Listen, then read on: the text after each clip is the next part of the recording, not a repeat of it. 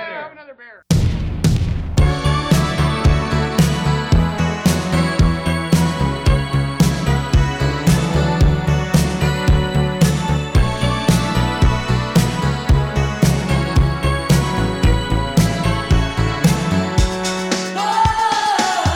Hello，大家好，这里是日坛公园和啤酒事务局联播节目，我是李叔，我是小伙子，我是天，我是齐，哎，干杯！干杯！来来来，来，李叔把药吃了。哎呀，哎呀，很开心啊！嗯，今天我们在哎这地儿能说吗？那可以说，哎，今天我们又又回到了非常熟悉的啊，WeWork 是，啊，上海嗯，中海国际店啊，这是几层啊？十八层，八成我天，幸亏是地上啊地上，地上，地上，地上是吧地上，地上啊，啊，望着灯火通明的上海，嗯，想当年啊，我跟火总在这个屋里边战斗过，是哎， 啊，你这讨录厌，过 录过很多期节目，哎对是吧哎？我在外面看，哎，当然了，啊，就在这个你这个当房没在里间，边拍，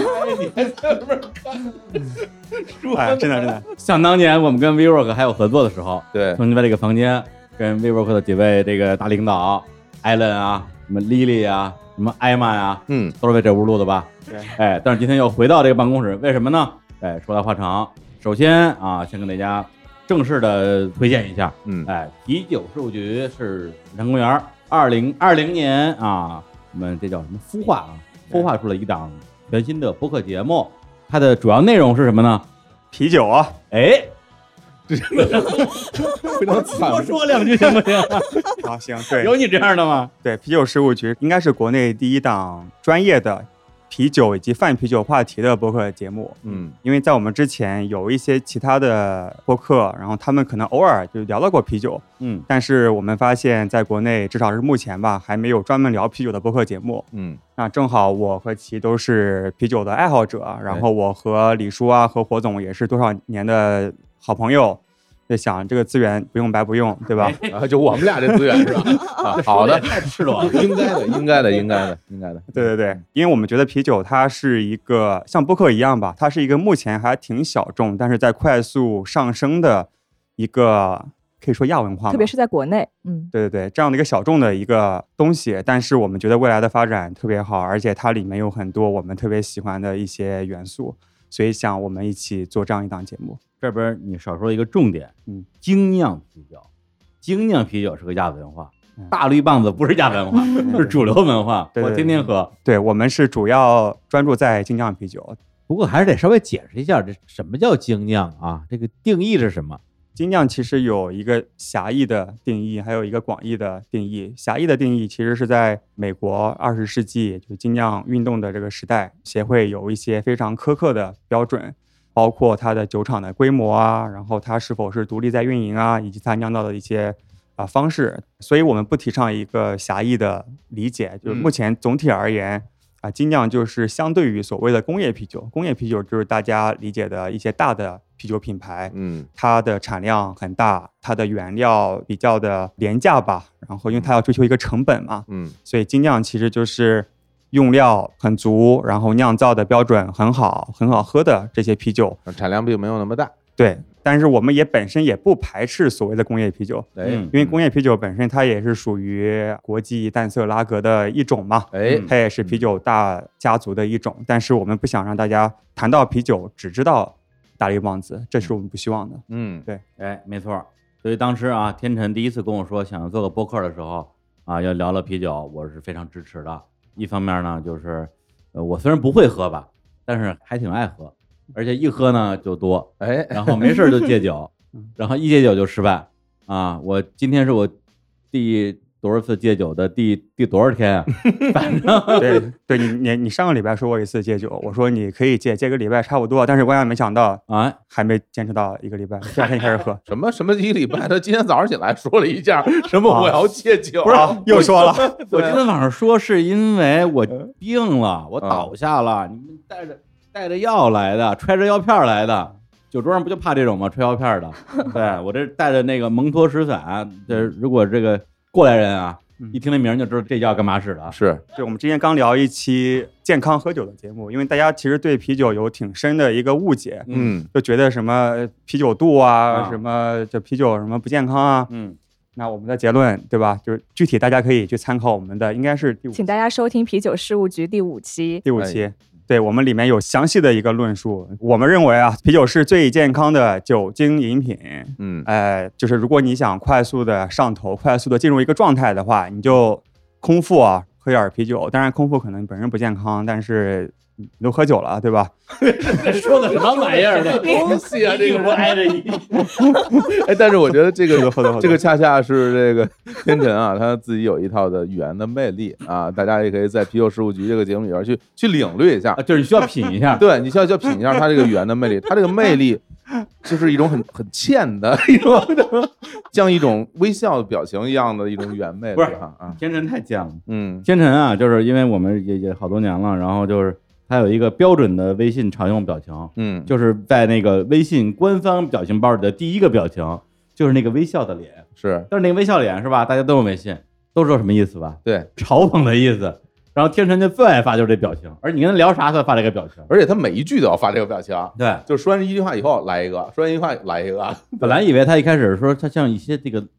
年纪比较大的同志一样，哎 他，可能不知道这表情啥意思，嗯，后来人家知道，他就是故意 的。我其实我就是想表示一下友好嘛。对，直到后来啊，火总亲眼见到了天辰本人之后，哎发现这本人就长这样。是就把自己的照片都贴在每句对 话的后面，我我最近刚收藏了一个表情，你们应该都收到过，就是嗯痛风般的微笑，啊 那个那个老大爷啊什么那不是老大 爷，是信不真， 那是我们的嘉宾信福 臣，哦，哦，不知道，不好意思，那不是老大爷，啊是 那是我们另外一位嘉宾胖胖给他做的表 情，因为他他常年患痛风，啊。 然后就给他做了一个表情包，叫“痛风般的微笑啊行行行，那个我尴尬了，那我那我尴尬你以了，为他真的是那个吗？ 手机老大，那我并且那个大爷，笑死了。那”。我 自己干了，自己干了。那我那我自罚一口。不不是不是，这还没录，被这么说，那喝三个 了。那今天我们这节目呢，本身也是一期盘道的节目啊，因为这个大家对于天和奇这两个人本身可能也不太了解，甚至包括啤酒事务局的听众对他们俩也不了解是，啊，因为他们俩第一期节目一上来就是说，大家好，我是天，我是奇，哎，介绍一下我们今天的嘉宾，就完全不自我介绍啊，就直接就介绍嘉宾了。当然呢，我非常理解啊，因为他们俩可能也不太擅长自我介绍啊，比较内向。不要害羞，也比较害羞哎，所以今天啊，我跟火总啊隆重来给我们的听众啊，包括日常听众跟啤酒事务局的听众，隆重介绍一下啊，这两位小朋友， 嗨，两位年轻人啊，是，要不然还是先介绍天吧啊，嗯因为我我一会儿可能说到嘴了，还是叫说叫天辰，嗯叫习惯了，嗯，对，就是遥想当年，二零一六年啊，二零一年是一个重要的年份，是，对嗯，在二零一六年，日坛公园成立了，对对，哎这是人类历史大事件啊，的确，但是早在啊日坛成立之前也就俩月吧，哎，我做出了人生的几个重要决定。首先啊，离开了我工作了三年的一个创业的项目，叫做 POGO 看演出，以及啊，我同样也算是工作了吧，哎，三年的一个播客叫做《大内密谈》，一时之间啊，变成了一个无依无靠的人。结果啪，收到一条微博私信，发件人就是天辰，嗯，他内容是这样的：说李叔，我是你的粉丝，我听你的播客很久了，听说呢你最近失业了，要不要来我这儿工作 呀？我来问，我来问你领导吧。怎么听着这么像那种应该诈没那骗么短直白信？ 我说还有这样的粉丝，嗯问你领导吧啊，说得出口。然后我说啥公司啊啊，什么公司你就都有领导？跟他说大疆啊，听说过吗？我说没听说过。 然后天成说自自己上网搜搜去，嗯结果我上网一搜，说哎呀天哪，这公司有点厉害。啊嗯，，就是做这个无人机的，而且是中国的民营企业打进了国际市场，而且是在国际市场垄断的一家公司。我之前好像没有见过这样的中国民营企业，就觉得说，哎呦，看来这公司还有点厉害。我说，要不然我我我我试试，然后就在天辰的召唤之下跑到深圳面了个试，没想到一面就还成了，后来就非常荣幸的成为了天辰的手下，手下呀，手下，哇哎塞，算上下级吧，就汇报线吧。但啊是其实大疆不是一个特别注重等级的一个公司，我们只是在一起做事情。那你那时候是在大洋做什么事儿？你有资格什么？我看中一个人就把他叫去，其实这里面有两个疑问呢，对吧？一个疑问就是说你有没有这个权利招个新人，另外一个疑问就是说你招他干嘛去？就是他到你那儿能干什么活儿啊？啊，对，因为大疆还是一个创业的状态，就基本上只要项目需要人都可以去申请，对至少一当个时当时将这样近一万人的创业公司，我的对天对啊然啊！后当时我们的老板他有很多关于文化啊，就嗯是创意方面的一些想法，然嗯后正好当时我也不会， 我先我先 我先把活儿揽下来之分后，担然后再去招人嘛。啊哦然后正好李叔当时上一个项目也不太顺利，然后我就把他忽悠过来嗯试试看，然后结果他真的来了。像这个性格呀、啊嗯，确实跟他不熟的时候啊，觉得这个人特别古道热肠，哎，看到自己的偶像失业了，嗯赶紧帮我解决就业问题，还给我发了挺高的工资。哦，后来我才知道，他其实不知道我的工资。嗨，对，因为大家好像是在隔两级，对 N 加二才看得到薪资，对对，所以直到今天他也不知道我拿多少钱原来啊、如此我也不知道他拿多少钱。那你们在大疆是这种真的是密切合作的关系吗？就是每天的工作都在一起吗？干同样的事儿什么的？反正刚开始的时候，李叔去的时候经常和我谈心，就各哦种想不开，哦，可能刚开始也 呃是怎么都想不开呀？也这是没有长时间离开过北京。对，因为我哦去的深圳，你啊忘了，一六年去的深圳，这是我这个人生将近四十年第一次离开北京。之前离开北京就是出去旅个游嘛，嗯十五天之内就回来了。是，突然之间离乡背井了，然后就觉得，哎呦，就觉得自己特别可怜。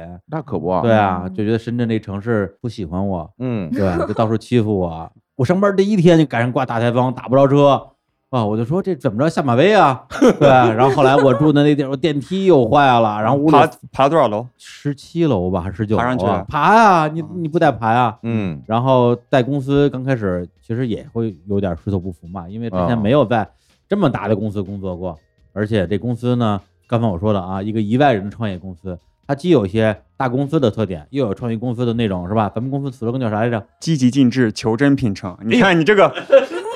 真棒，扣分，儿，哎，对， 扣分儿，对，还有扣分儿制度，什么东西？就是我们每个月呀、最后嗯都有一个评分儿，嗯每个月到最后，比如你基础工资是多少钱，然后呢，你的上级领导会给你打分儿，如果你这个月有加分儿，你这个月就给你多发奖金哦啊，就是有个系数吧。系数是另外一个，就是加分儿的话，好像最多可以加十分儿吧，然嗯后最少可以减，就是没有底线。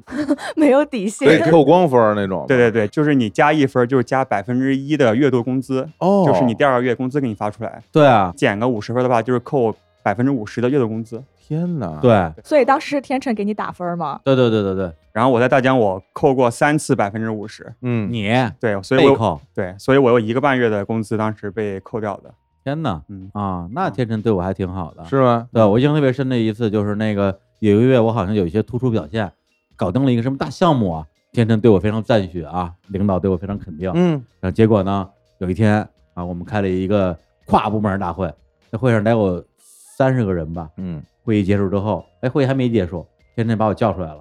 说那个李叔过来咱们聊聊。 嗯，天辰说，李叔，如果你一定要在会议上睡觉的话，能不能能不能不要打呼噜？突出表现，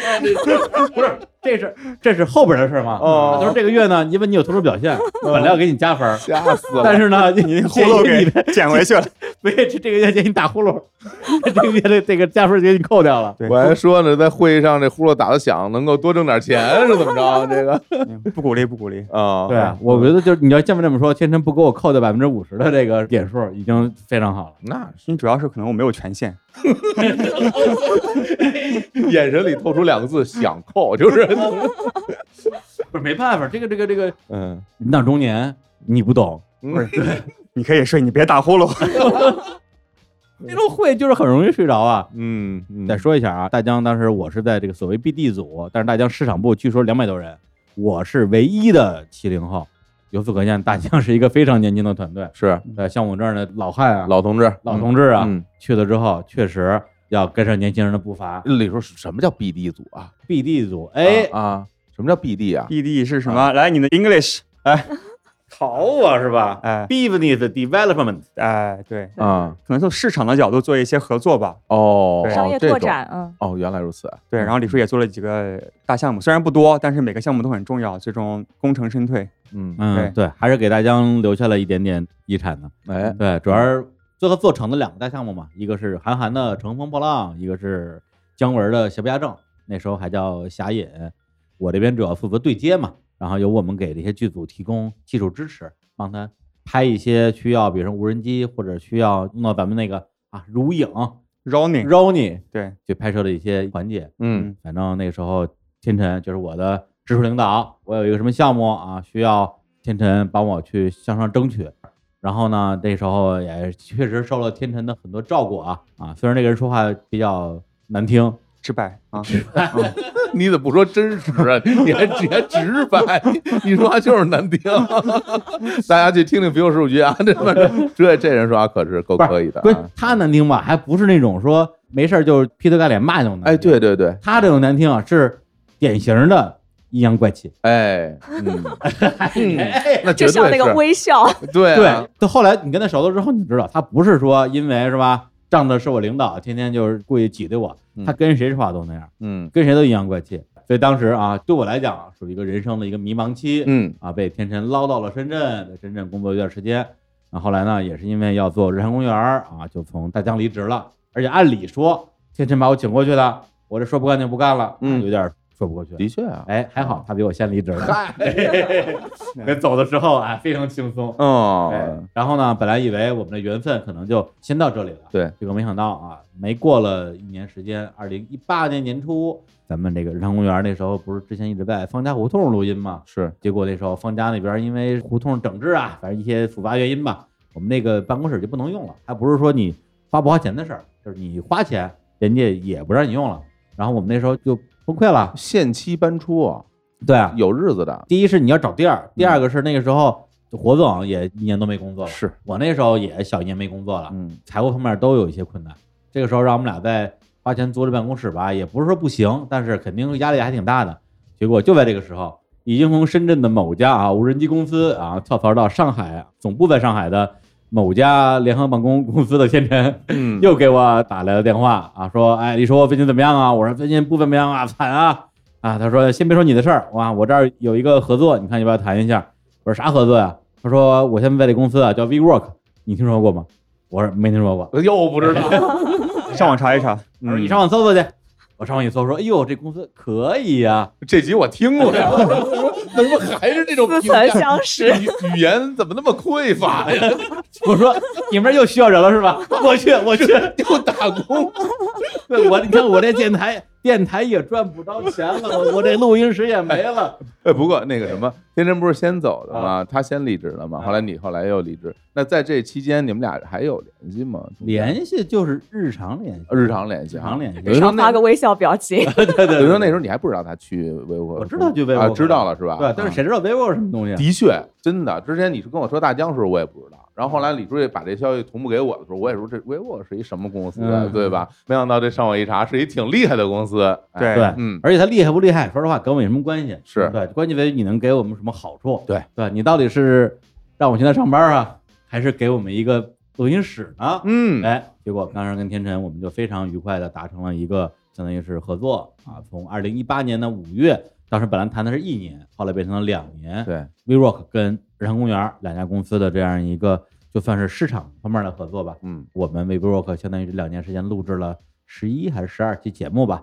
访谈了 WeWork 的很多高管啊，Allen、Lily、Emma、柯南，还有大洋洋，嗯，哎呦，太好了！然后还做了啊这个中国创造系列节目，然后 WeWork 给我们提供了两年的办公室和录音室，哇，现在想想真是太感谢了。那句话叫什么呀？雪中送炭是吧？对对对对对对对，嗯这个怎么说？就是一方面，可能你们看来是给了你们一些帮助，但其实在我看来是一个在商言商嘛。就当时也是比较了挺多的合作伙伴，然后就是发现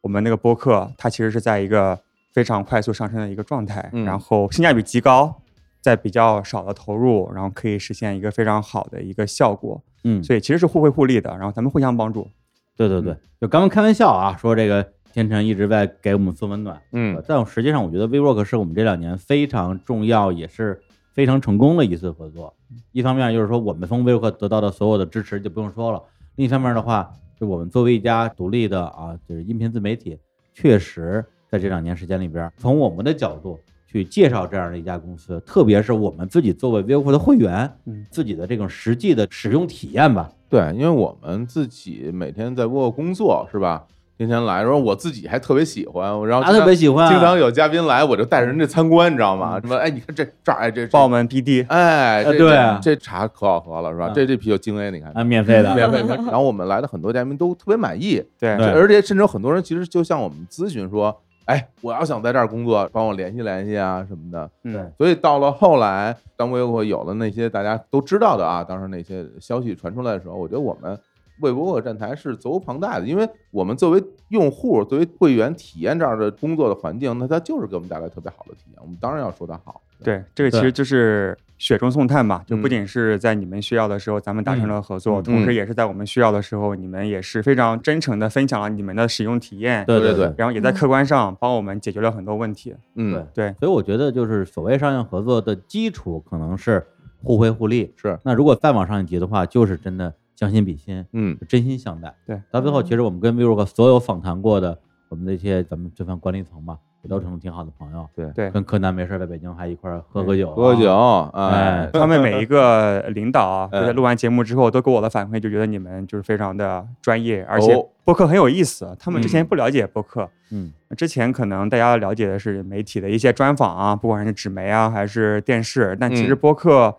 是一个挺有特色，就很有温度的这样的一个媒介，让大家能够感受到你的真诚，但不嗯嗯会因为你的外表或者什么有一些额外的一些偏见，偏见啊、嗯 distraction 这些东西。嗯所以其实是一个特别好的一个媒介平台。嗯所以在此我也是啊、不是作为啤酒事务局的主播，而是作为一个甲方，曾经的甲方，然后给、给很多从事 marketing 啊、市场营销行业的一些品牌给大家建议，就是说可以考虑一下这个播客这样一个新的一个媒介。是不是适合我们下一次的 marketing 这样的 campaign？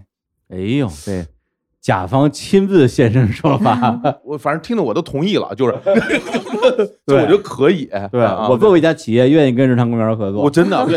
你们你们你们刊例发一份，我看 看多少钱。 我发给你，还是你发给 我，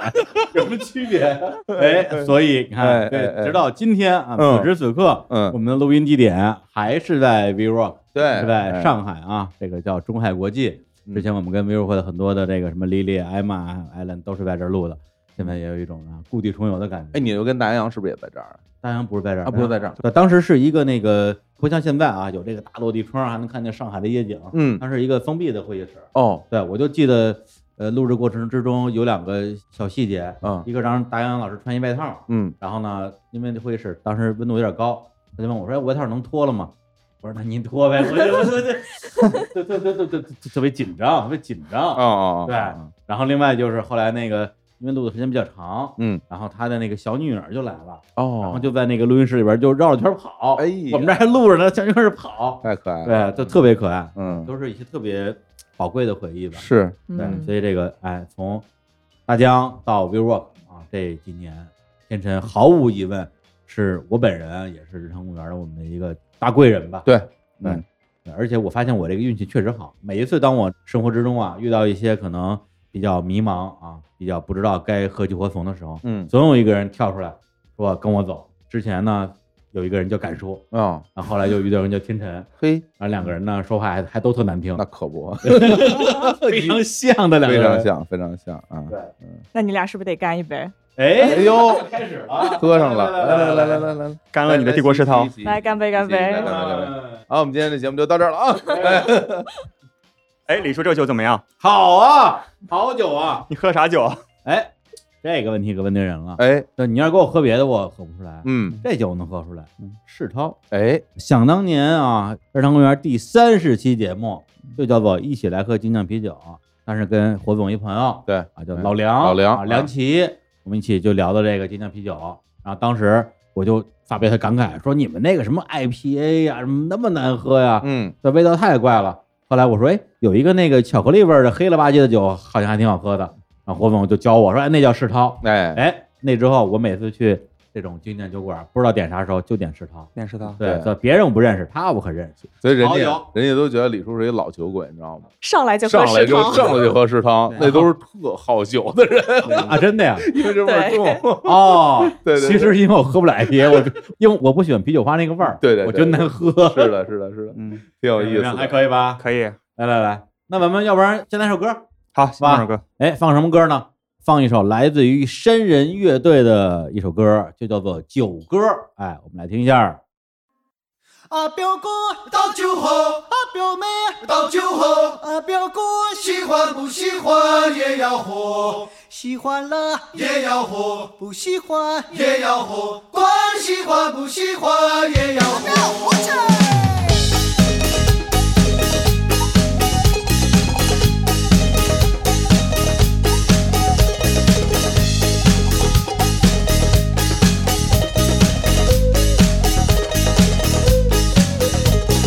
啊，表哥倒酒喝，啊，表妹倒酒喝，啊，表哥喜欢不喜欢也要喝，喜欢了也要喝，不喜欢也要喝，管喜欢不喜欢也要喝。啊，表妹啊，表妹，你呀来了个，啊，表哥啊，表哥，你呀来了个。不来就说不来的话哟，要来就说要来的话。啊，表哥倒酒喝，啊，表妹倒酒喝，啊，表哥喜欢不喜欢也要喝，喜欢了也要喝，不喜欢也要喝，管喜欢不喜欢也要喝。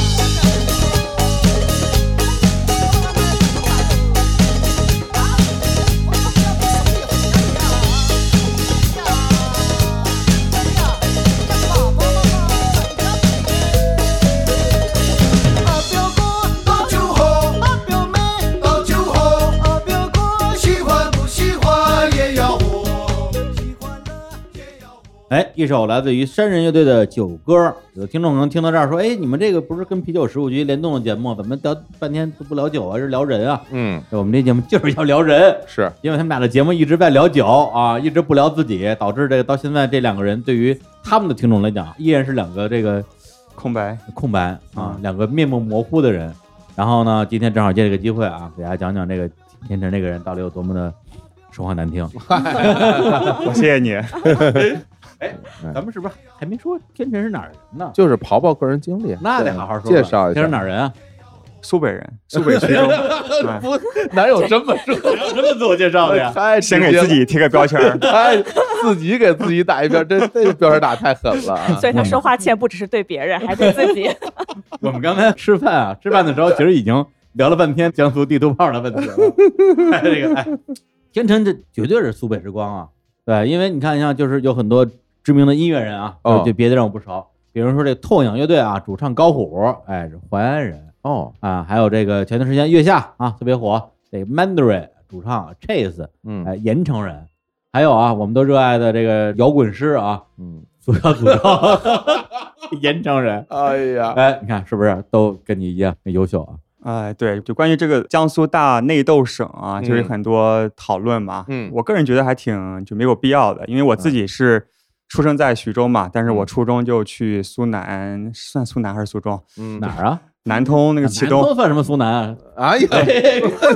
开始哎了，呦对天对哪！对开对，始因为散装了，对，因为其实很多时候你嗯自己对自己的认知和别人对你的认知不太一样。因为我嗯怎初么中说去嗯启东，就是南通那边读书的时候，我们老师就是说你要好好读书。你看人家苏北的，他们每天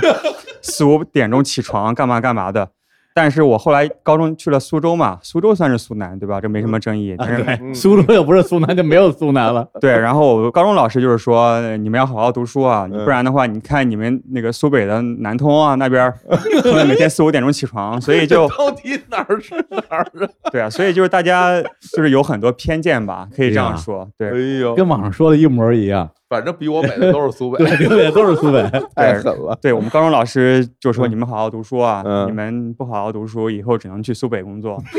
所以就觉得哦就就没法接，因为主要当时同学都是就苏州那边人比较多嘛，嗯我个人的一个感受，因为我是在高中毕业之后又去了美国啊，去了日本，去了台湾、深圳、上海嘛。我个人感觉，其实你越是发展水平比较高的地区，其实对于这种地图炮啊就是越没有那么的明显，或者是从个人的角度而言，就是你的素质越高，你越不会因为地域去歧视啊，或者是自我感觉良好。对，因为其实到现在而言，很多的年轻人，大家有时候在网上聊这个嗯话题，其实其实他们不太清楚这里边到底是怎么回事儿，只是觉得这东西吧是个话题，好玩 啊好玩，儿，就想聊一聊。嗯嗯你要以我自己的经验来说，因为我在上海上大学嘛，只有那种上海本地那种岁数很大的那种老一辈人嗯心里边会有那样的想法觉，得谁都是乡下人，因为他见过那些旧社会时候的那哦那些场面，对嗯他会觉得哦，那时候就是逃荒过来或者怎么样。但实际上到现在这个时代了，已经早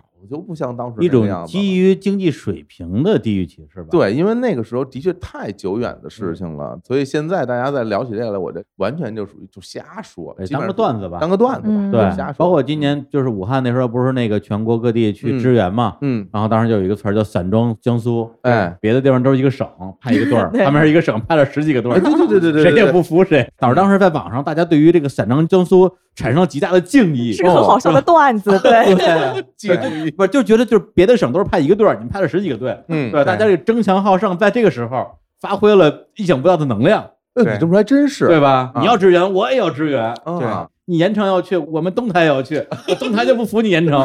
就就是全是那种。好吧，因为我自己有好多的这个江苏的不同的城市的朋友，有时候嗯大家真的就是，我只要看到了一些网上那些关于这个江苏内斗的一些帖子呀、一些图啊，特别好笑了，就发给他，我们就哈哈哈就一笑，嗯，这就当个玩笑吧。然后刚刚晚上天辰表演了一下说徐州 话，这哎个非常讨厌，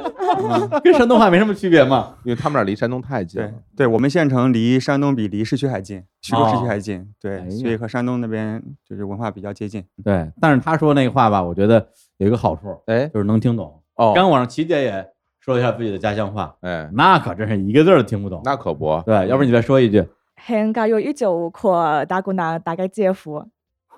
这是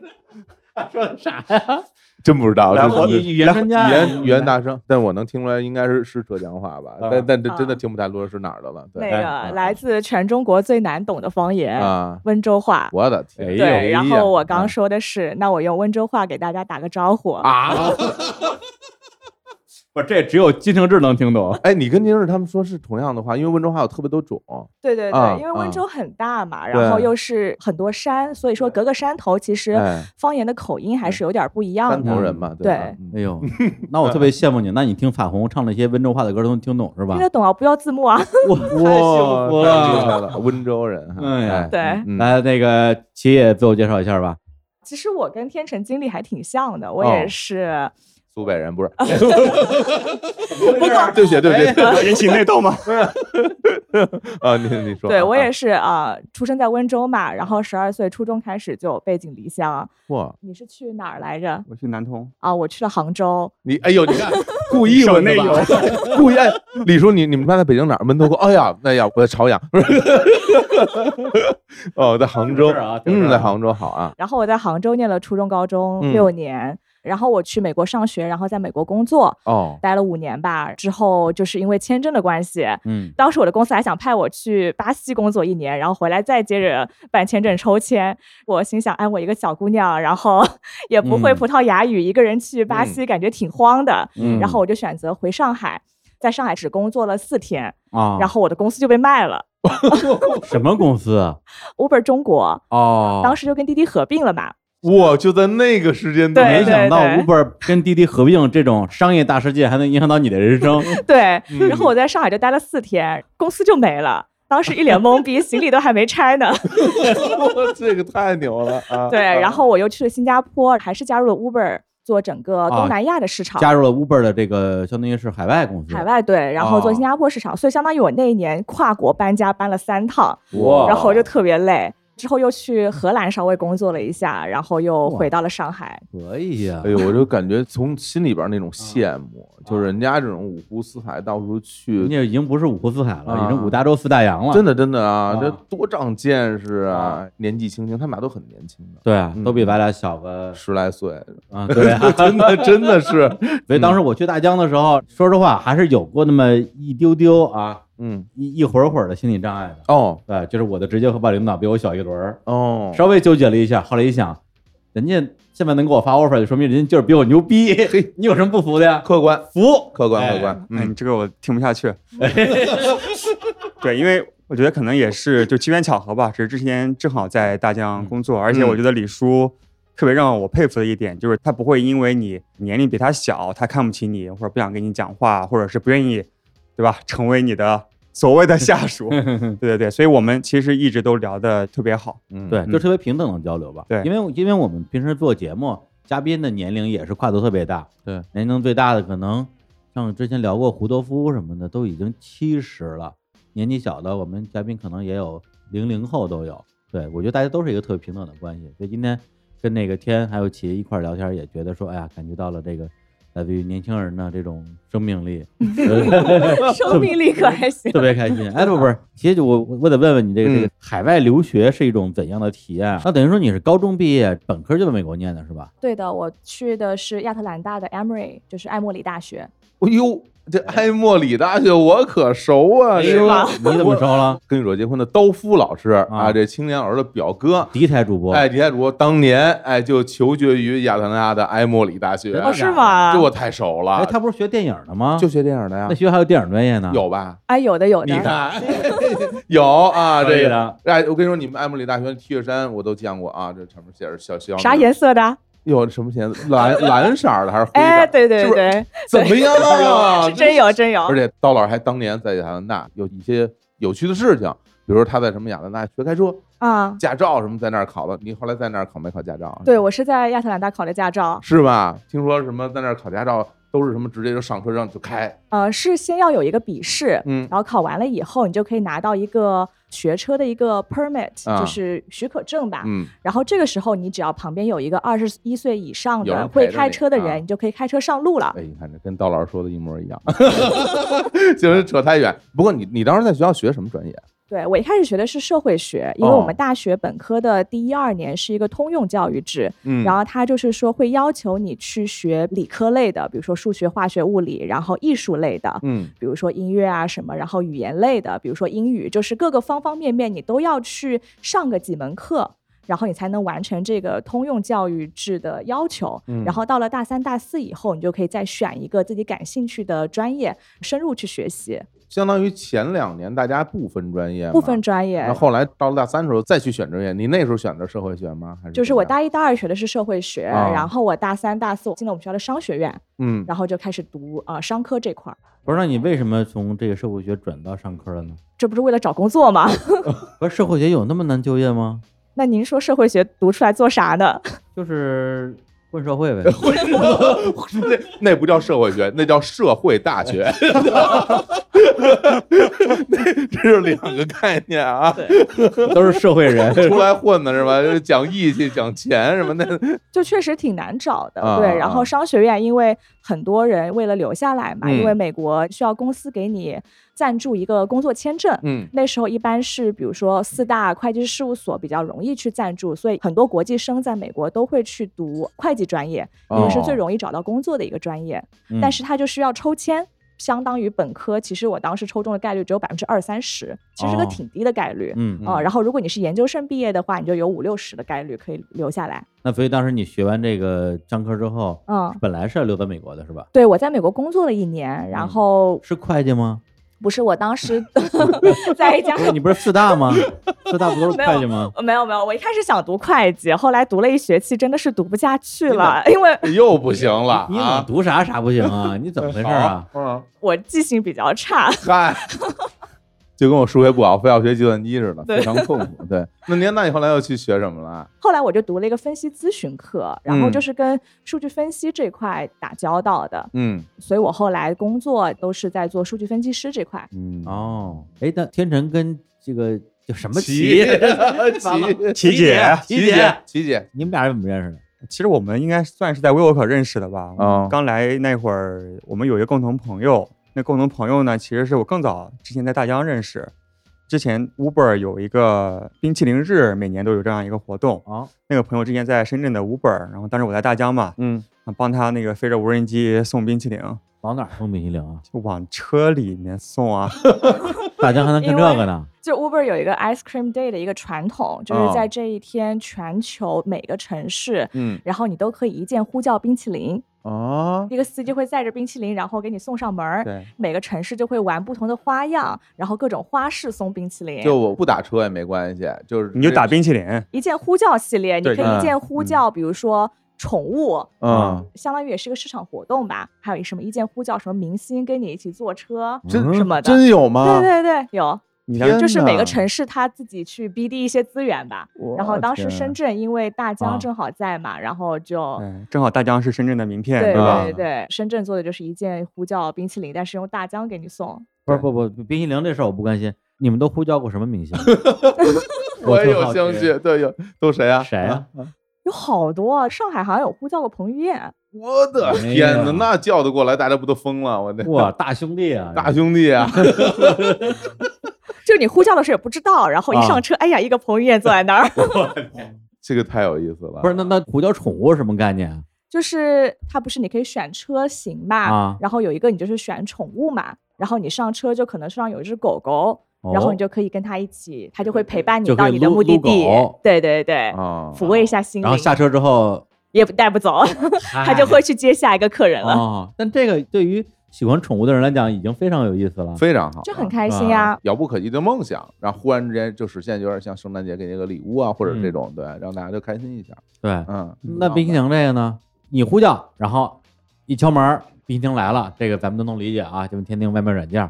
那大江难道是要把它从窗户里丢进去吗？呃，你想多了。哎，当时我们是选好大概哪一个区域，其实是某一天的某一个时段，然后在那边我们知道后台是谁下单的嘛，我知道是哪个车，然后当时是派了飞手啊，就不是我个人在飞，啊然后就把那个无人机下面吊了一个冰淇淋，让啊它把它飞过去，扔在车顶上它要出来的呀，就下车的时候，哦，对对就对一开车门儿，对然后一个无人机拿着，对，就拍了点素材吧，其实主要是那个线上传播的一些素材，嗯，主要就是好玩儿的好一玩些的对市场活动，嗯，，对，然后因为那一次合作，就认识了那个共同的朋友，嗯他后来也跳槽到其我现现在在在的公的司，某国内互联网巨头。对然后嗯当时我刚去 WeWork，他说他要一个好朋友也在 WeWork，但是后来也不熟。就是天老给我提一些数据需求，因为我是做数据分析的嘛，哎，你跟他不熟的时候，有没有觉得这个人很讨 厌？特烦， 你看，哎呀，找我提需求特别不礼 貌，不是，他肯定是说，很直接。他肯定是说啊，那个数据能不能发过来？啊发一个笑脸， 嗯，嗯，对，就为了工作，为了工作。对什么类的工作我 呀？我才是为了工作，哎，接了啊行接了，哎 呀，阴阳怪气，嗯，然后就等齐正好要离开的时候，应该是离开的前一个礼拜，嗯，当时不是在筹备这个啤酒十五局的播客嘛，然后我觉得需要有一个和我比较互补的、比较会讲话的一个非常温柔的一个女生，然后做这个搭档。当时找啊找不到，然后后来听说是齐，她之前做过播客，对吧？后来就聊了一下，然后一拍即合。然后我在她离职的当天，我们录了第一期 demo 的那个节目，就就和 Nick 那一期。对。然后第一期其实介绍我的时候还是。今天欢迎到一个嘉宾齐，然后聊完了第一期，我们就觉得哎，合作的还蛮顺的，嗯啊，，对我就入伙了。但等于说你嗯们俩在录第一期之前有什么私下来往吗？有吗没有？除了工作以外，你们有私下吃过饭吗？俩人一起？没有，我就找到她，啊我问她你喜不喜欢喝酒，她说对喜欢。他，他对， 就是很他的风格。他就第一句话说：“你嗯喝酒吗？”我说：“喝。”喜欢喝吗？我说：“喜欢的。喝什么酒？你说是？我说：“什么都喝。什么都喝。我说那那就行。 什么玩意儿 啊？我们要求不高，因为我们有专业的孵化团队。不是天辰这样的人也能找到搭档，真是真的，啊我还以为你是千挑细选。”啊我们录一第一期，其实当时因为我正好离职嘛，然后中间有段休息的时间，哦，我想说那录第一期就玩一下呗，因为我之嗯前也做过播客，嗯，上线了吗？没有呀，哦是、哦就自己录着因为玩儿我了嗯自己其实是多年的播客用户嘛，然后可能从大学的时候就开始听，因为在美国读过大学的，可能很多人都知道，在美国真的很无聊，然后周末可能最大的娱乐活动就是买买菜、做做饭、嗯，洗洗衣服，那洗衣服都成娱乐活动了。因为真的太无聊了呀。 不是是是什么手洗吗？拿一搓衣板儿。而且美国洗衣服是那种公共的洗呃哦，衣就跟房。那个啊对那丢个过 Big 去 Bang 我整那个对里边对削的对，用你的可那能种洗还衣得、房啊还得穿着衣服，然后走到洗衣房要走半天，啊，然后，所以洗衣服是一件很重要的事情，你要哦排好，因为洗衣服烘干要两三个小时，不是个你事要儿。合理规划好自己的不时是间。 为啥家里不能买个洗衣机呢？买不起？没有，因为当时住宿舍啦，所以哦，其实都是公用的。哦对，哦，哎，你说这我我有体会，哎，因为为就是我之前去日本旅游的时候，嗯它很有的那种酒店里边就有那个洗衣房嘛。对对因对，为比如说，如果去时间比较久，尤其是夏天，比如你要去两周或者是更长的时间，你那衣服肯定得每天换，嗯换了衣服，最后你要去那个洗衣房去洗。它的确，因为在日本那是投币的那种那种洗衣机、烘干机是一起的，它可慢了。然后你还排队，前面那个人吧，有时候他的衣服他还不拿走，然后你要等着人家还拿走，就很烦。然后有时候你看人家拿的时候，从洗衣机拿出双鞋，对，就是哇所以反正什么袜子、内裤、乱七八糟什么都在对里对，面。都在一起洗。对，啊然后你就在嗯思考我要不要在这儿洗，但是你如果不你洗没吧有别的就没得选择穿，对对对对吧？对，你在美国遇到这样的情况，对对对那你在等着洗衣服的时候就听播客了。对，听播客啊，或者从宿舍走到洗衣房的时候路很远嘛，啊，哦，然后听大内嘛，哎呦，这老听众了，李叔是，啊嗯听着咱们的节目长大的，真的啊，就现在跟我们坐一起，是不是有一种梦想成真的感觉？对，然后 不要脸自己可激动说。了呢。 他给我兜 底，这来来来啊！对，嗯然后当时就会听一些英文的节目，但当时哦觉得中文的节目其实给我带来的更多的是一种陪伴。然后嗯就虽然没见过主播，然后哎但是对你们的声音非常的熟悉。嗯一个人在异国他乡听一些中文的播客，然后节目里面大家笑得很开心，嗯，然后就觉得哎，好像一个人也没有那么无聊了。哎呦，如果我感觉这一段特别像听一个那个听众留 言，然后是他自己在读，然后那我当年是什么嗯最荣幸的听众，能够跟两位主播坐在一起把 讲出来。哎，嗯，所以见了真人之后有没有 幻灭没有啊， 问题问题对，嗯啊？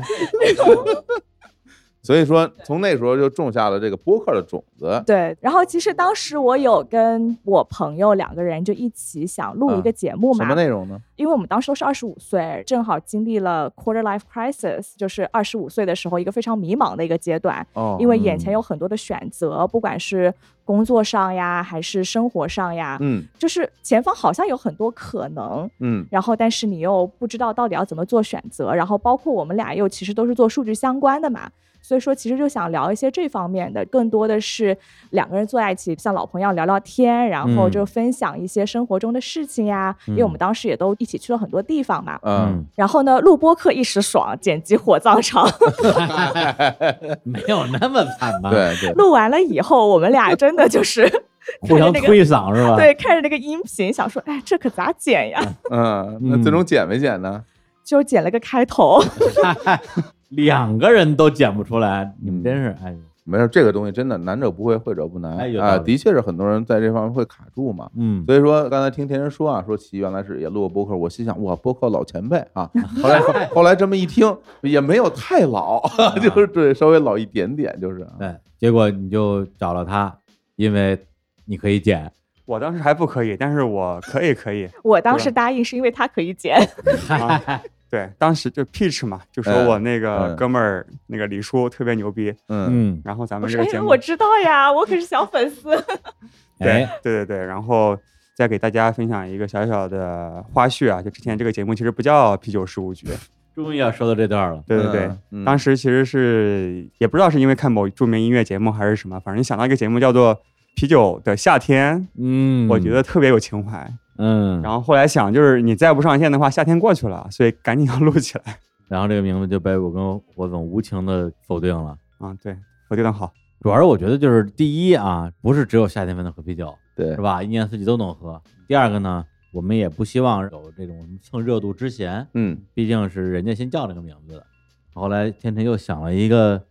嗨皮什么开皮人生，嗨皮人生是吗？若干个选项吧。对吧啊，对对对，对，那嗨皮人生特别像什么呀？你知道吗？就像这些年那种劣质的美食纪录片儿，人家叫什么什么风味人间啊，什么人生一串儿啊，然后你来一个什么嗨皮人生什么的，就就有点那个劲头儿啊。哎，太 low 了。呃啊不是也也也不是 low，就是让我们觉得还不够好吧嗯。因为日常公园我们这节目当时上线之前想名字也想了好长时间，啊，特别长时间。对，也想过从整个的名字的水平啊、定位啊，非常接近于《嗨皮人生》这样的名字。比如说有一个叫《聊傲江湖》的，啊，有现在想想跟哎这、啊哎，好帅， 怎么样？是一对儿怎么样？是？吧？这一对儿人家吧，人家笑傲江湖是吧？ 我们《聊傲对江湖对》我们复拍节目叫《嗨皮人生》，估计这期节目发出来之后，这两个名字都被注册了。 我天，随便注册，我我我们不要。对，对，结果后来是我们啊，在公司内部啊，对就是集思广益，然后我们公司的一位实习生啊，旭涵老师想出了、啊、啤酒事务局这个名字，一拍即合，嗯就他了。于是我们就有这档节目叫做《Happy 人生》，Happy 什么人生啊？啤酒事务局， 已经。来走一个，来走一个走走一个一来来来来，喝喝哎喝来喝 happy 人生嗨皮人，哦，你看嗨皮人生 了。酒都热了，哎，我嗯们再再来放首歌啊，好啊，来放什么歌呢？这首歌来自于我跟天成都非常喜欢的一个乐队，叫做五条人。太喜欢了哎呀，你现在说五条人，大家觉得说，哎呀，你哎也喜欢五条人啊？是但是我跟天成喜欢五条人的时候，年头稍微早了点儿，而且特别逗的是，上礼拜天成不是来北京请我们全公司团建 吗？嗯，不知道为什么公司团建，为什么是天成请 客？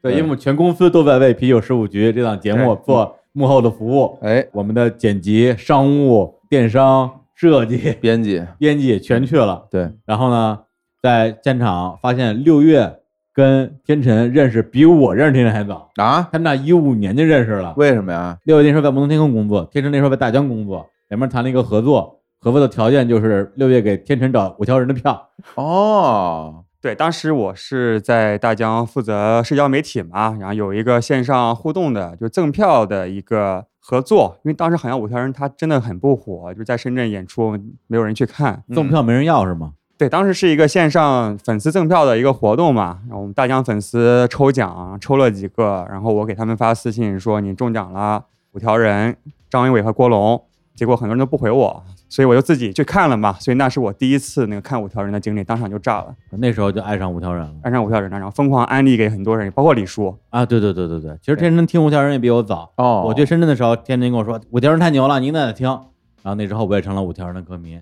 来，那我们今天就放一首啊，来自于五条人一首跟这个酒有关系的歌啊，叫做《酒鬼朱哥伯》。这首歌本来想当年啊，《日常公园》第三十期节目就聊那精酿那期，当时我就要放来着，结果后来我们不知道为什么后来聊飞了，最后放了一首酒井法子的歌。嗯因为人们就说，哎，了解了放酒井法子的歌嘛， 放了《梦冒险》，就没放五条人啊。嗯今天正好把这首歌咱们给它放回来。好，来听一下儿。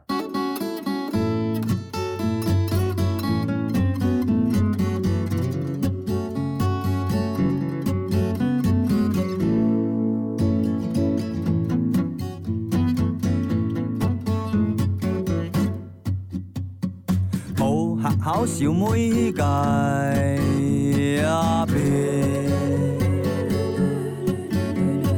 酒诶好过命，日日是对，才是定。到尾也甘出啉酒，啉啉了。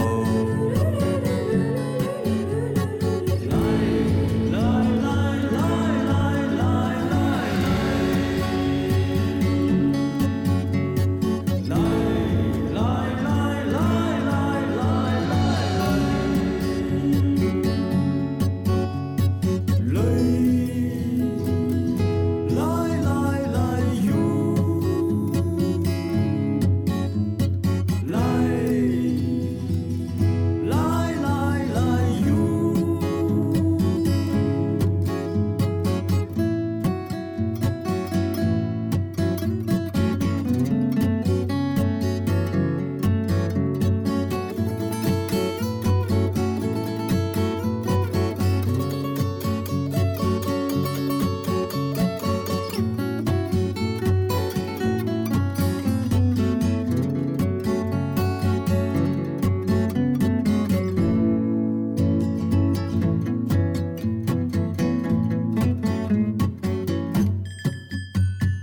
日算啊工资，我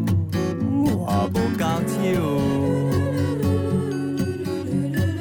阿伯啊，酒瘾嘞，扑落去咯。无带我去找会计部，哎，甲问。阿伯啊，面红红，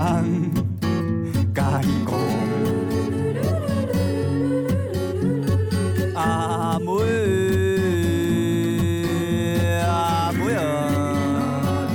哎，一首来自于五条人的《酒鬼朱哥伯》啊，讲了一个学校守门的阿伯啊，是一个老酒鬼，讲他的故事。大家这歌词儿肯定听不懂，因为讲唱的是海风话嘛，可以自己上网去看歌词，非常有趣的一首歌。然后这儿插一句啊，因为今天我看到一条让我非常愤怒的留言，哦，因为我们今天啊刚刚播出了一期跟那个墨西哥英姐聊墨西哥的节目，然后有一个人跑过来留言说：“你们为什么要在节目中间放歌？我听歌的话，干嘛听你们的节目呢？”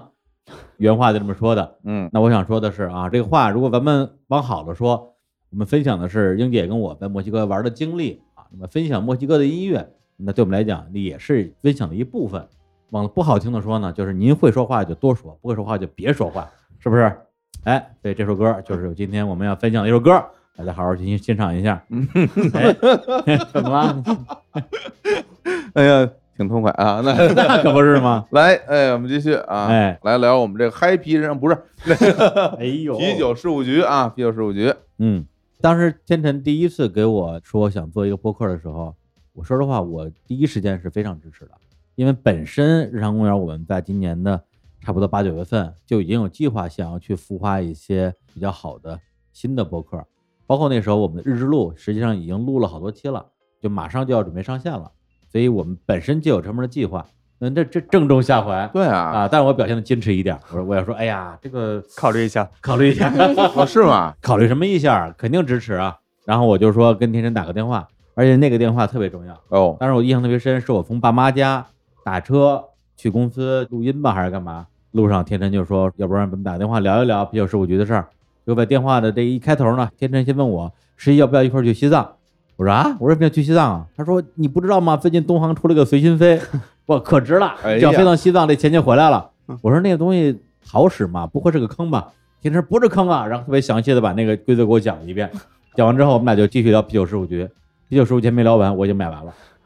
然后从此在北京就见不着我了，哎呀，就一我直一直在随心飞。 我算是知道这根儿从哪儿来的 了，而对且从你这儿来，你知道你这个小小的推荐。给我我们的工作带来多大的这 个压力吗？啊，这这一会儿就跑了，一会儿就跑了啊！李叔经常跟我这微笑跟我说，嗯，那我们这周工作还是很紧凑的，哎，不过这个周末呢，我又要出去一下， 是不是啊？对，然后呢，这个下周的工作呢可能会更紧凑，嗯因为下下周我不在，对，全是这个啊，嗯，都赖你，我跟你说，都赖你。对，东航听到可以给我们广告费。哎，然后就在这个买完了随心飞之后，我跟天天就随便聊了一下啤酒事务局的事儿，嗯，聊得非常开心。他就说啊，想做一个跟跟这个啤酒有关系的节目。我说哎，啤酒的事儿虽然我不懂，但是有人懂啊，活总懂啊。还好，哎，后来我也把我也把洪总也拉过来，大家一块儿聊了聊，觉得啊，啤酒，特别是这个精酿啤酒这个事儿，本身是挺有的聊的。虽然在国内是吧，还属于一个有点儿有点儿小众啊，毕竟跟大力棒儿没法比，但是呢，实际上是有很多的文化的内容在里面，包括怎么酿酒啊，还有那些开精酿酒馆的人啊，和那些酒客们的故事。后来我们就夸夸一聊，觉得说这个 idea 真不错，那就来吧。呃，其实说实话，那个当时真正打动我的，还真的不是我们后来聊具体说，天天跟我讲说我为什么要做啤酒节目当时的这个创意，更打动我是因为我那时候好像知道你已经开始在自己酿酒了。哦，对对对，因为之前天天其实我了解到你接触精酿啤酒这个领域，其实时间并不是特别久。而且最开始啊，你记得咱俩在深圳，嗯，二零一六年咱们去深圳不是主持那草莓音乐节嘛，对吧？那对天就跟天真咱们仨一块儿喝过一次酒，对，当时还没感觉他特别懂呢。对，或者没有那么狂热啊对吧？然后慢慢慢慢，我就发现，尤其是这两年，天天首先对这个精酿啤酒这个事儿特别有热情。我们只要一见面，是吧，嗯就拉着我们去酒馆。哎呦，人家说了，说咱晚上就吃个饭，咱就不喝酒，没问题，可以啊。把地址一发来，这不因为一酒吧吗？这个怎么咱们上次在上海喝那个什么塔 q 了，龙舌兰小馆儿，对就吃墨西哥菜，就是他带我们去的 说不喝酒啊，给我喝多了。你看看那个时候就感觉啊，天天好像是一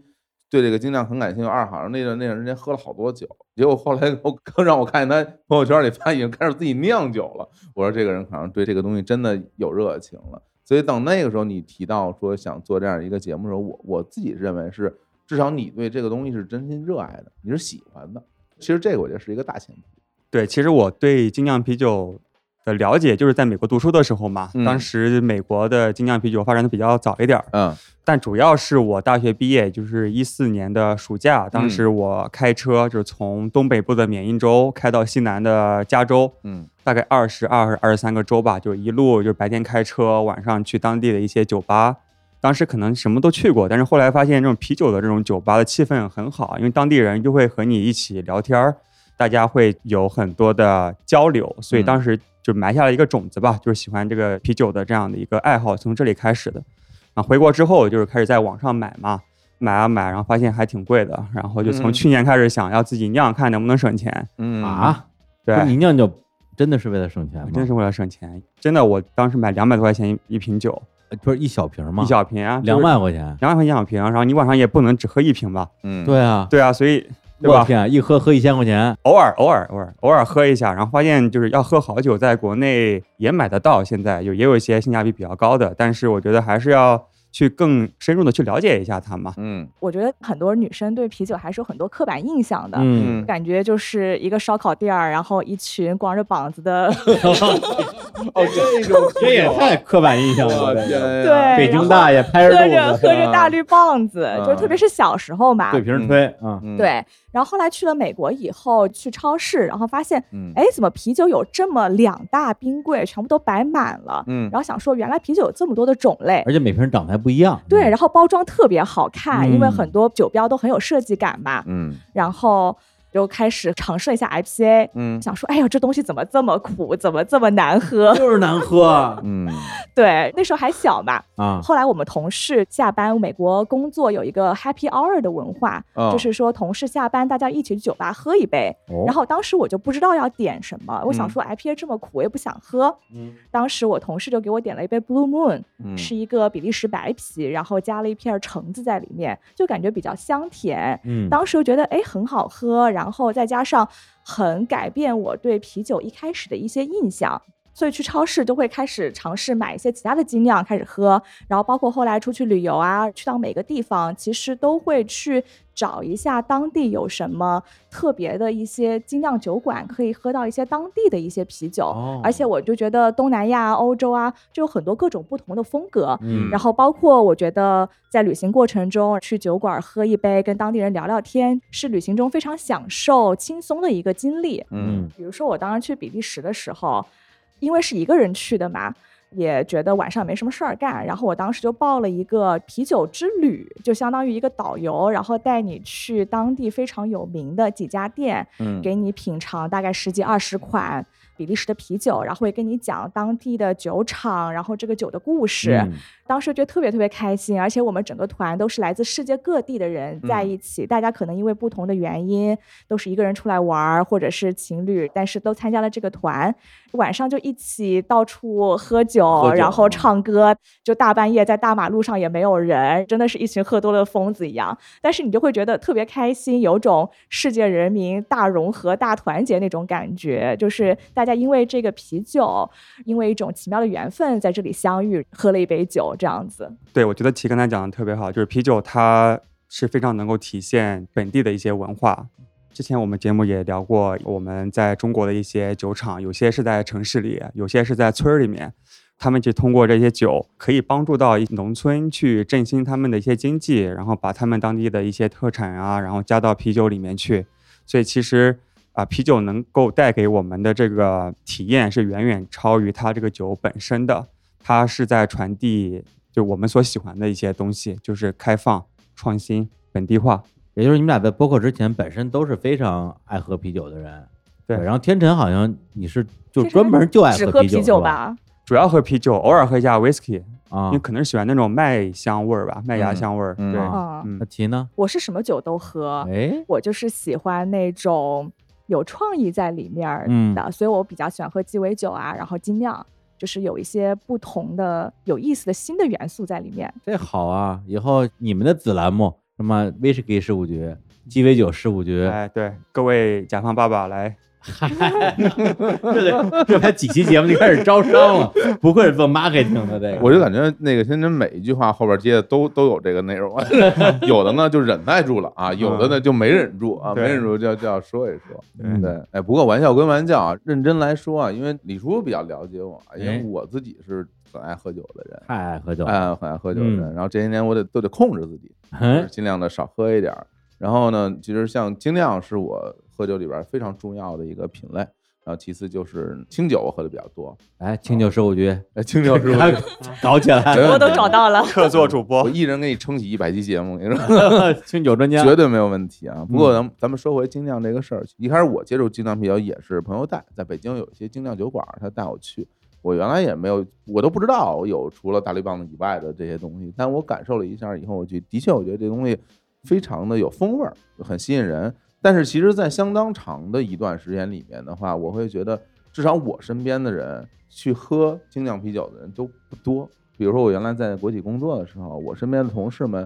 知道这个东西的人特别特别少。那这些年我发现喝的人越来越多了，但是总体而言，它相对还是一个比较小众的群体。但是你会发现，一旦你遇到了一个也喝精酿的人，你们就特别有得聊，因为大家好像喝这个东西吧，有很多的感受无人分享。就是哦我想告诉你说，这个酒哎很有意思，它到底哪有意思？谁酿的？哪国人酿的？用什么东西？嗯，然后它的发酵技术是什么？我想跟人说，但是我跟谁说呀？我拉一人过来跟人聊，人家说我不想听，然后你别跟我说这个，我这这我忙着呢，我所以。嗯天辰当时要说做一个关于这精酿的节目的时候，我自己心里边其实是挺雀跃的，因因为我觉得其实是需要有这样的一个节目让大家听到，然后它更多的意义可能是在于说听众们之间能够达成一一定的关联性。对对对，对这些听众们，大家都喜欢这些酒，但是好像你的身边没有那么多人喜欢这个东西。但是在这个节目里，至少我们的留言区或者是我们自己的微信群，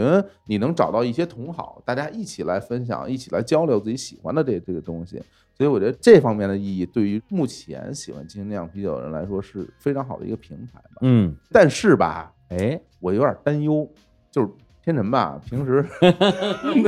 我说点难听的啊，跟你一样说点难听的啊。嘿，你平时天天吧说话吧，就是那种连续的话都说的不多，嗯基本就是一句呃噎你一下，对对一对句对噎你一 下。职业噎人，对啊，我就我就在想说，尽管你说你想录这样一个节目，我就在想你能录吗？嗯都不说能不能录好，就能不能录出一个像样儿的一个一个播客来，嗯我心里是一点儿都没底的。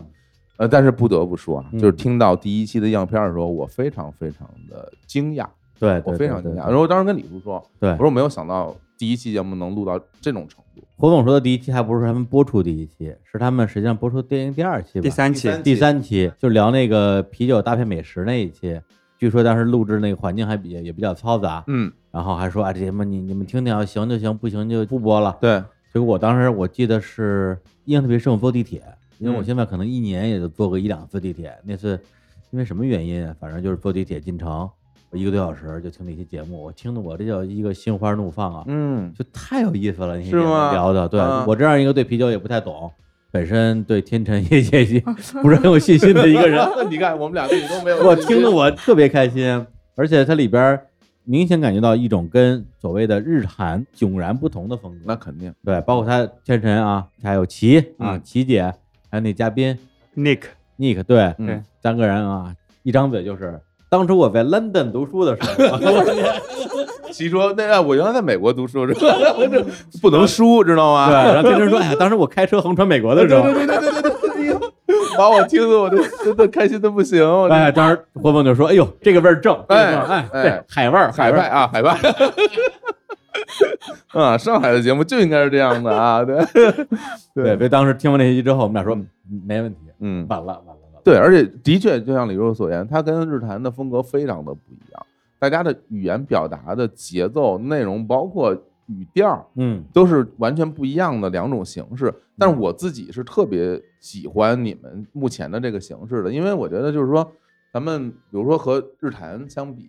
包括我们日坛整体的大家这种，我们孵化一个播客，我们嗯不想说复制一个日坛啊，对对对，对说你们也像我们一样，我们怎么聊你们就怎么聊。我觉嗯得这个东西就有点没意思对了。，包括那日落节目刚上线头两期的时候，也有好多人评论区说：“哎呀，不行啊，有的人说你这个是不是科普类节目，嗯，太软了，嗯要再硬一点儿。有的人说太硬了，嗯你得软一点儿。听不懂，嗯对你得把这个李叔火总叫过来，没事儿过来帮你那 个带一带。嗯听说要我们俩的话，那我们干嘛要孵化这个节目呢？对啊，我直接放回日坛里面播就完了嘛。对它对就是要跟日坛不啊一样。非常不一样。，对，但是你看到后边的节目就没有这种留言了，对大家就习惯这种风格了嘛。嗯就啤酒十五局也一样，对这期节目，从最开始的策划开始吧，就是黎叔和火总给了很多的建议啊，包括我们的设备，对吧？也是有我们第一期的 IT 技术支持，嗯，火总亲我自 哎 IT IT，咱这设备绝对是最 专业的。对我我对特别自豪，因为我原来的工作就是帮人弄硬件是吧，修电脑是吧，现在又给人弄 设备，对，，当时给火总打电话，我说推荐点设备，然后他说那你算是找对人了。嗯，对马上给列一清单啊，对链接丢过去，对，他说我们是国内录音最专业的播客两个之一，然后一个是日坛，另外一个叫做跟宇宙结婚是吧？哎，而且对天天当时还不服，说哎，我听某某博客说他们用什么什么设备，火某说那个不行，我告诉你那东西为什么不 行，然后说一大堆，然后这个给天神给说服了。对对对，所以后来就直接买了全套的设备，然后从前期的内容策划到后期选嘉宾，然后我们的录制，然后后来的剪辑， 嗯日坛其实给了很多的帮助，嗯包括各个环节的培训吧。这其实当时我也没有任何的音频剪辑的经验，但是后来就是从音频的处理啊，到后面的剪辑啊，其实还挺专业的。嗯，然后日坛这边的小伙伴给了很多的支持，对所以我感们谢日专门坛派了我们的金牌剪辑啊，Moki 老师哎呦，给这个啤酒数局当 producer，对。其实我最初打那个电话，因为我不知嗯道你在孵化很多节目嘛，嗯我本来以为只是说你给我点建议，啊，然后我就白嫖点创意就瞟一眼，是人吗？ 就行了嘛，利用一下资 源，对，利用一下资源把，对一。瓶这种做法太恶劣了，但是后来发现，那 个打完电话，李叔蹭蹭蹭把各种群都拉起来了，对对然后对啊然后我这边就链接丢过去了，对，人家丢过去了，设备清单一看大几千块钱，也不好意思不买，对吧？确实不便宜。对，包括后来的 Monkey 老师，我本来以为只是给我点培训啊、指导，但是后来他其实在前几期节目亲自操刀，然后我们上线之前，他都有自己在帮我们再去精修很多的嗯细节，嗯，对这点我还挺感动的。对，甚至就是说，你们一开始因为天神自己剪节目嘛嗯，他会把所有的这些气口全给剪没，对也就是说，所有的人的话都是连着的，对，啪就一口就说下来。对，所有的嗯啊啊都没了。然后对对，然后我们会在剪的时候，会在你们两句话中间故意再留一个空格出来嗯，对，让大家听的时候能喘喘口气儿。儿别吗？憋死， 对，要不然就你丫噎人，我跟你说，节目也要噎人，嗯对，所以这个也是个学习的过程。啊嗯刚开始是过于追求流畅，但是后来发现，就任何节目吧，但尤其是咱们这种嗯喝着啤酒聊天的节目，还是要有一个自然的一个感觉。有一个 flow， Flow，对，哎，哎对，英文不错哎我 ，English good，尤其是让我惊喜的啊，就是天天找到这搭档，我们当时就说，我说你你就你你一个人不行，对你必须找一搭档。嗯，天天说，哎呦，这个不好找啊，我我嗯试试吧。结果哎，还挺好。上来就是他，然后我跟李叔说啊，因为我们俩在商量，给你一个什么反馈，我们需要达成一致。我跟李叔说，我就我说你们俩的对话就特别合适。天辰说话是一个他有点拽，你知道吗，或者是有点正的一个人，但是吉说话是相对放松的，所以你们两个这种搭配是比较互补的。对，刚柔并济，就是刚柔并济的对，而且你们两个那个音色其实也是听起来比较和谐的。嗯反正我是觉得就是挺合适，没想到一上来那种找这种好搭档，你知道好多人录播客想找一个好搭档有多难吗？非常困难的事情。啊不过我想问问你们俩，啊你们俩从就是一开始第一期，因为他还是以嘉宾身份来参与嘛，那录到现在，比如我们播出了十期了，你自己现在感觉怎么样？从最开始到现在有这种变化或者这种不一样的感受？像我吧，就好像第一期我还是以嘉宾身份来的，然后嗯我当时想说，哎呀，我啥都不懂，怎么办呢？嗯，天成就说没事儿，我就需要一个不懂的，然后像他说的话哈啊他，说爱喝就行。很多听众可能对精酿的了解也不深，嗯，就是能够代表一些听众问一些特别小白的问题。非常就如果哎你特别懂，你问这些问题，你也问的不自然。像嗯我是哎真不懂，然后我就很自然的问出来啊你就不了用装傻了。对。不是你这是从我们这儿学的招儿啊，对吧？对对对，然后录了十期，我觉得真的学到了非常多东西。啊嗯，然后我们每期节目真的都是干货满满，嗯需要拿个小笔记去记的，有很多知识要点。我觉得你不应该学的太快，还是应该这个保持啊，保持这个小白的状态，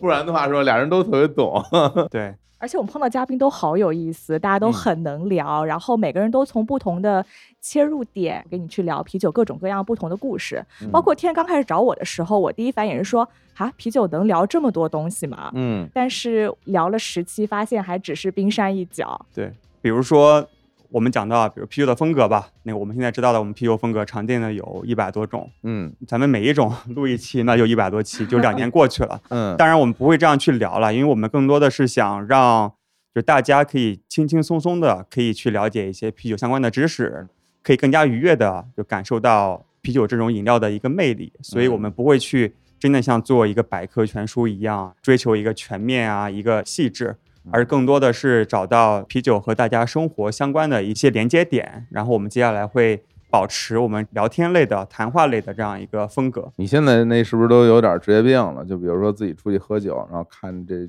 老板，啊我说这哥们儿，我看嗯有戏，以后拉我节目里跟人跟他聊聊那种啊。对，因为今天正好我在听李叔墨西哥这个节目嘛，我觉得嗯我现在有一点儿是李叔之前那个状态，就是出去嗯玩的时候。都在想，哎，这个酒吧它可聊的点在哪里？ 然后那哦有个素材感了对都对是取对材，都是对素材对对对啊啊因为目前还在一个比较兴奋的状态吧，就是嗯一直在想我接下来节目应该请什么嘉宾，聊什么话题。嗯包括现在去出去玩的时候也是，十一不刚去西藏嘛，嗯，去当地先去找精酿酒吧，而且嗨，就是喝到好喝的，就首先是说加老板微信，先去撩一下。啊比如说我们第七、第八期的嘉宾嗯 Jack，他其实是我前几年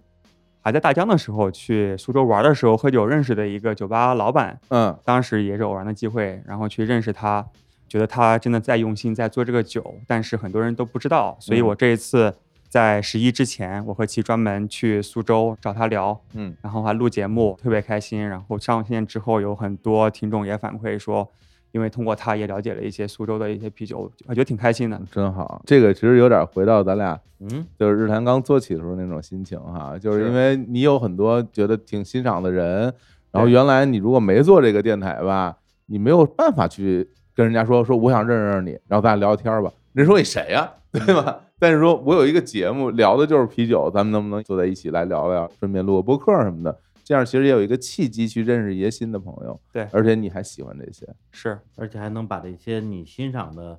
朋友，就做酒的人，嗯，用一个平台的形式推荐给更多的喜欢喝酒的朋友。是，对，要不然你只能发发朋友圈儿，嗯帮他去安利，这个能量是很小的呀。对，而且啤酒本身是非常注重分享这样的一个东西，因为嗯精酿啤酒运动其实在美国发源的嘛，它是在美国的车库文化，就是大家一群人到某家人家的车库里面，大家一起酿酒，后来酿得越来越好，开始开酒厂，中间会各种比赛啊，互相的去交流啊，切磋自己的技术，所以其实精酿啤酒本身是非常推崇啊、分享，然后共创这样的一个概念。所以我们这个平台也是想把更多我们所认可的啤酒行业的一些人的一些故事告诉大家。嗯对，我看现在已经上线的节目讲了这个是吧？啤酒和美食，讲了有一个在这个村儿里酿酒的一个故事，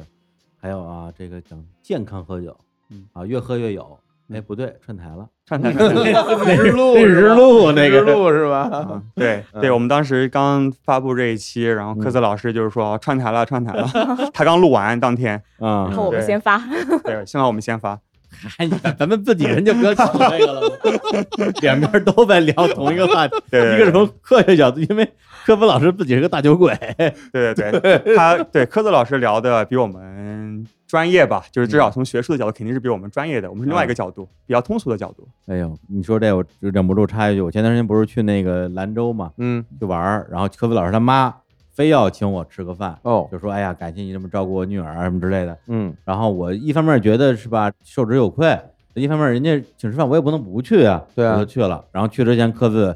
专门叮嘱我说：“就你可别跟我妈揭我的短儿啊，说我平时这个那个的。”我说：“我跟你妈那是吧，阿姨吃饭，那我得说实话，我就说你天天喝大酒啊。”他说：“哦，这事儿可以说啊，啊。”他说：“我妈去见你的话，应该是带着酒去的。”我天哪！最后真的带了吗？带了呀。 对，他说，而且我跟我妈说了，你不喝酒了，啊 嗯所以她应该会带点啤酒去，对吧？我要说喝酒的话，她会带着白酒去。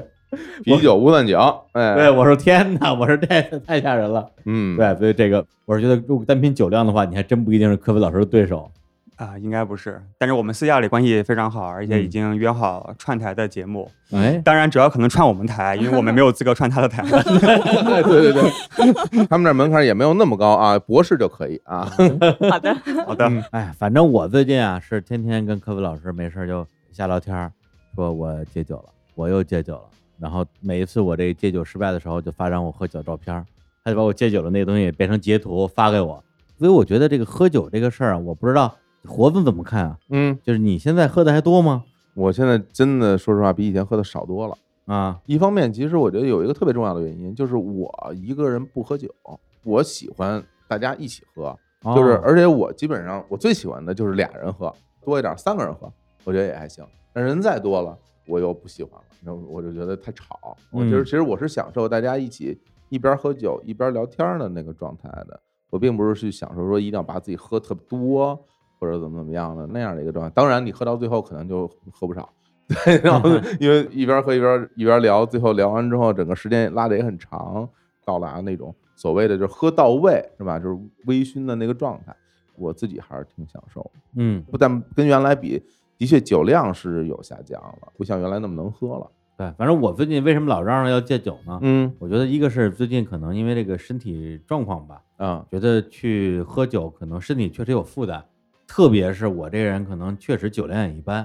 所以导致呢我不喝，所以一喝就很容易喝多，一喝多了之后第二天确实难受，再加上如果你喝多了之后再跟不熟的人就胡说八道什么的，我就觉得挺、嗯挺挺羞耻的。所以现在说实话，如果不是跟特别熟的朋友，我能不喝就尽量不喝了。我不知道你们俩在喝酒的时候有没有我类似这样的烦恼？我们还年轻。别说了，在北京录节目前那天晚上不就喝多了就是吗？我们俩铺垫了特别长时间，人家来就我们还年轻。 不聊了，不聊了，不聊了哎，不过其实我想问问，比如说你自己，你是更享受单纯的酒这个东西的美好，它给你带来的这种感官的愉悦，还是享受社交的快乐、聊天的快乐呢？我觉得两者都有，嗯我觉得看人吧，就至少我这个人嗯还是要喝一点儿，否则的话我也是有点儿害羞的。就是，当然也可以自来熟，但是不会进入一个很就是微醺，然后开始比较有点点放松放啊放松的一个状态。嗯对，所以是本身是需要点，然后同时我非常就像你说的，非常喜欢喜欢的人在一起聊天的那种感受。嗯，那可能借助点酒精会来的比较快一点儿，这样一个状态。你自己平时一个人会喝吗？这段时间喝的比较多，我一个人喝，琪呢？你呢？你是哪种？我是觉得，其实关于喝酒，我很多美好的记忆啊都是，哎、跟谁喝，在哪儿喝，哎嗯啊，包括其实你喜欢酒以后，你对嗯它稍微多点了解，你可能会关注这个酒的味道，嗯然后你会知道，哎，这杯酒为什么好，它好在哪里。哎所以我觉得这两个是都需要的一个事情。嗯所以我基本上不太会一个人喝，喝嗯酒的更多的时候都是跟朋友一起，然后大家嗯坐下来。我也是比较喜欢两三个人，人比较少，然哎后我觉得喝完酒以后，你很多哎平时好像不太能聊的话题，然嗯后有那个环境、那个氛围，大家就开始可以聊一些比较有意思的事儿。嗯嗯嗯，我觉得琪琪跟我这个整个状态还有点像，嗯都是属于那种啊，自己一个人可能不怎么喝，然后大嗯家一起，而且甚至有的时候我跟朋友一起喝酒，会聊两个小时或者三个小时的天儿，那可能有一半儿或者以上时间都在聊这个酒本身，就说今天咱俩喝这个酒是怎么酿的，然后它有什么特对点。我刚想说，对就吧同时你懂点儿酒的对时对候，对你能够对给对朋我友们会讲，聊喝酒聊酒，对，我们这会喝杯酒酒聊的酒，故尤其事我在喝对清酒的时候，我大部分都是在喝酒聊酒，说这个酒用的什么米、怎么酿、在哪儿产的，然后它哪个季节出的，当时要泡水多长时间，所有这些细节，让大家聊聊半天，来喝一感受一下。嗯，哎呀，这是感受别人的心意啊， 然后就是 经常会有这样的过程，聊很有意思，就是我自己很享受这状态，就是。没有任何生活上的那些，比如工作上的所谓的烦恼的倾嗯诉啊，嗯或者是大家分享生活的状态，其实没有特别的特别的单纯。其实也就是你想把自己喜欢的东西对分享给对大对家对嘛。对对对。但是喝酒人有有各种各样的面相，我也认识很多的朋友，特别喜欢一个人喝酒，甚至就是一个人在家喝酒都不出去，就一个人哦在家对着一窗户往那儿一坐，开一瓶酒就在那儿喝，特开心。我觉得可能不同的酒可能不太一样，嗯就比如说 whisky，嗯甚至红酒，我感觉还挺适合一个人喝还的。真是。我那对些朋友就是喜欢毒饮的，大部分都是红酒。对对对。啊啊，但啤酒的话，有很多故事嘛，就是想和别人聊，而且对，而且啤酒它是个什么状态呢？就是你喝一点儿，你会有点儿微醺，但是不至于直接醉过去啊，在胡言乱语。所以其实创造了一个很好的交谈的环境，嗯，适合大家一起聊天儿。而且不矛盾啊，就是你在不同的场景下，你需要喝不同的酒嘛。对，而且总体而言啊，这个啤酒的酒馆里啊是最吵的， 因为现在有各种各样的酒馆啊，有威士忌专门喝威士忌的那种酒吧，它那里边其实基本上相对是比较安静的，但是啤酒酒吧里就会永远特别嘈杂，好多人大家在一起，越喝声儿越大的。对，嗯因为刚才讲到，就是啤酒其实是非常注重分享的文化，嗯，所以其实啤酒是有助于去建立一个社区的这样的一个关系。我觉得这点也是啤酒的魅力之一。那其实我们也希望，就是通过我们的这个播客节目，我们建立一个社区，让大家能够感受到精酿啤酒的呃魅力。因为现在精酿啤酒还是一个比较小众的东西嘛。我们希望小众的东西可以被尊重，甚至可以在一定程度上被鼓励，嗯，可能大家觉得我们只是在聊啤酒，其实最终我们想去传达的是这个世界的多样性的美。其实目前播客，我感觉也是在这样的一个比较小众，但是快速崛起的这样的一个嗯状态。其实我听播客已经挺久了，应该是在一三年的中下旬，当时是开始听大内，当时也在美国嘛，然后包括毕业之后的那个自驾，因为横跨整个美国两三个月，哎那果然说这个了吧？嗯，来说吧，对，因为在路上真的挺无聊的，而且是我是一个人自驾，开了两个多月嘛，所以大内当时所有更新的节目几乎都是听了好几遍的。对因为当初的中文的播客没有很多，嗯高质量的那那就更不用说了。嗯，然后包括我的很多的音乐的品味，其实是李叔帮我建立起来的哎呀，啊，就当时推荐了很多这种民谣啊，对对对，这些独立的音乐音乐人，这点我真的挺感激的。当时其实是有一个看待世界的基础，但是具体怎么选择这个视角，其实还是挺容易被影响的。我觉得当时听大内、听李叔，还有后来其实火总也在录嘛，其实是改变了我很多看问题的一个视角。这点我还是挺就感激你们。哎呀，感觉有点惭愧啊。嗯那时候虽然年纪不小了，但那个时候自己觉得，特别是跟现在比起来，其实还挺不成熟的，也在节目里表达过很多挺挺幼稚的观点。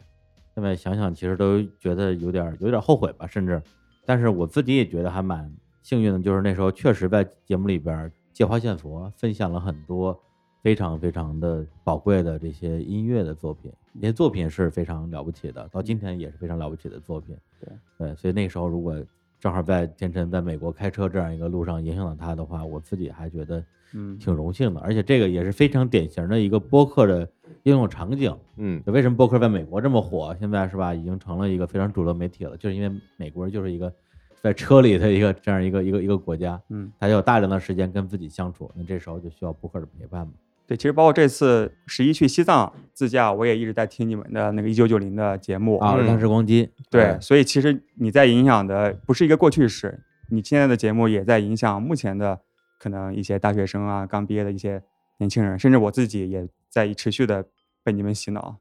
哎